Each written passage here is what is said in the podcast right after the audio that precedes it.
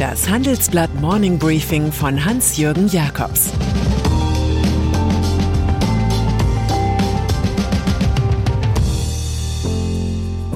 Guten Morgen allerseits. Heute ist Montag, der 27. September. Und das sind unsere Themen.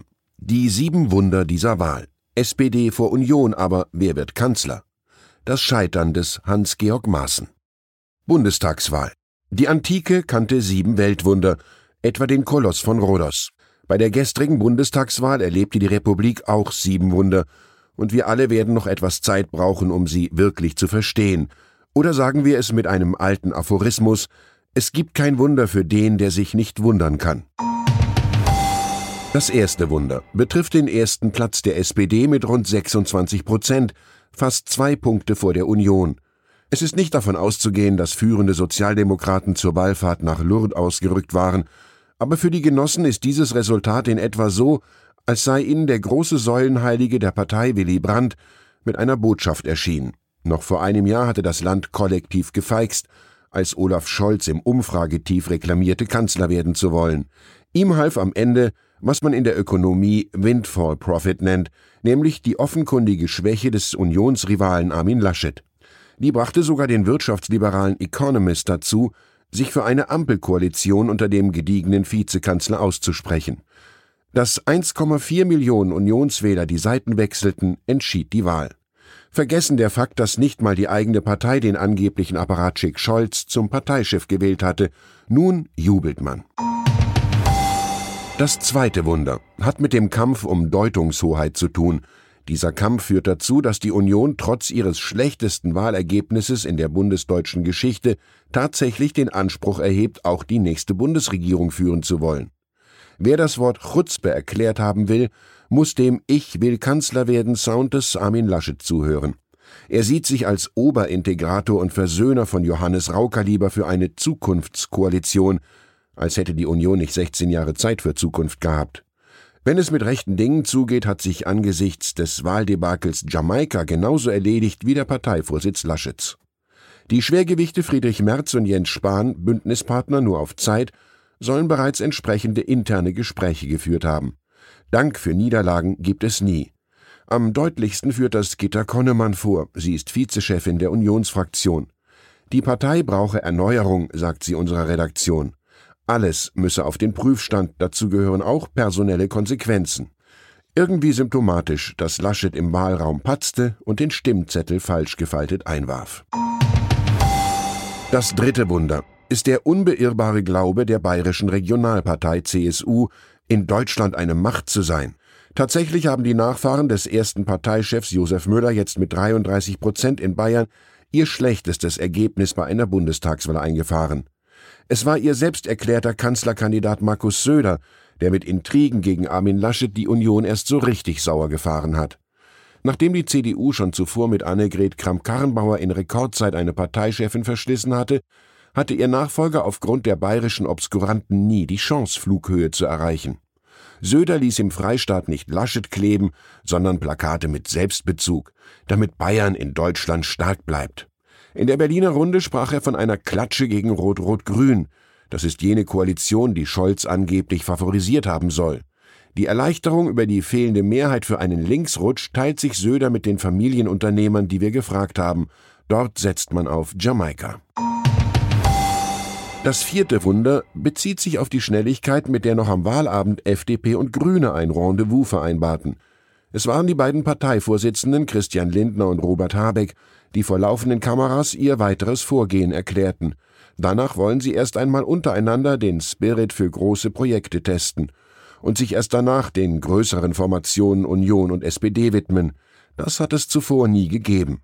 Aber es gab zuvor ja auch immer Volksparteien jenseits der 30 Prozent und nicht zwei größere mittelgroße und zwei kleinere mittelgroße Parteien. In Habecks Worten, es sei jetzt nicht mehr so, dass Rot-Grün stark sei und dann noch eine gelbe Spachtelmasse dazukomme. Das Negativbeispiel für ihn sind die vergangenen Jamaika-Koalitionsgespräche. Wenn wir immer das Gegenteil machen von 2017, kann es etwas werden. Wo Habeck die Zukunft beschreibt, muss Annalena Baerbock die Vergangenheit erklären, darunter ihre Fehler, die aus dem Kanzlerinnentraum eine Pechmarie-Geschichte machten. Auch wenn ihre Partei nun mit einem deutlichen Plus zur drittstärksten Partei aufstieg.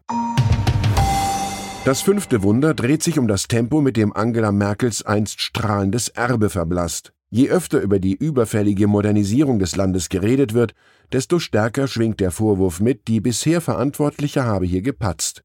Immer mehr Leuten wird klar, dass die ostdeutsche Pfarrerstochter, die in den Wirren der Wende und des Parteispendенskandals aufstieg, zwar eine gute Managerin akuter Krisen war, aber noch lange keine gute Gestalterin.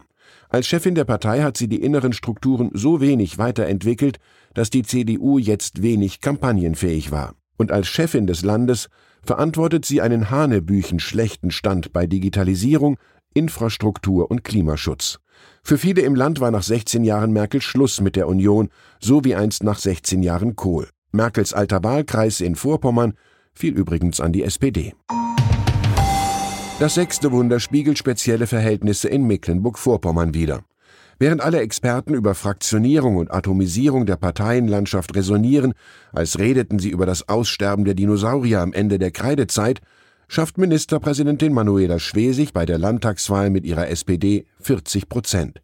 Starke Persönlichkeiten machen, genauso wie schwache Persönlichkeiten, ihren eigenen Trend, nur eben in wünschenswerte Richtung.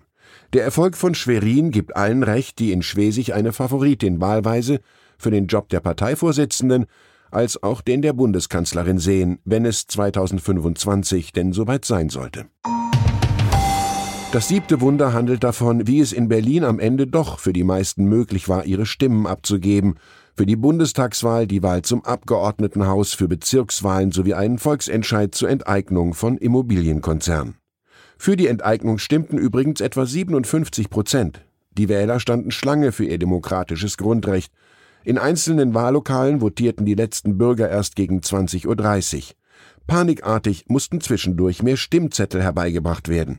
Schon hat eine Debatte über eine mögliche Verzerrung der Wahlergebnisse und eine Anfechtung der Berliner Wahl begonnen. Der Justizsenator will die Pannen untersuchen lassen. Auch der Bundeswahlleiter ist alarmiert. In Berlin übrigens gewann die SPD mit rund 22 Prozent knapp gegen die Grünen, die rund 20 Prozent erzielten. Dieser Stand ist für deren Spitzenkandidatin Bettina Jarasch relativ gesehen ein größerer Erfolg als für ihre sozialdemokratische Kontrahentin Franziska Giffey. Diese war als große Wahlkampfkanone fest eingeplant gewesen. Und dann ist da noch der Ex-Verfassungsschutzpräsident Hans-Georg Maaßen, der im Südthüringer Wahlkreis 196 für die Christdemokraten eine schwere Niederlage einstecken musste. Der politische Rechtsaußen unterlag dort gegen den SPD-Kandidaten Frank Ulrich. Der Ex-Biathlon-Olympiasieger konnte mehr als 33 Prozent der Stimmen auf sich vereinigen. Zu Ulrichs Wahl hatten auch die Grünen aufgerufen. Maaßen lag bei rund 22 Prozent und damit knapp vor dem AfD-Rivalen. Ulrichs Sieg wird sogar von manchen in der Thüringer CDU bejubelt, etwa vom Altenburger Oberbürgermeister André Neumann.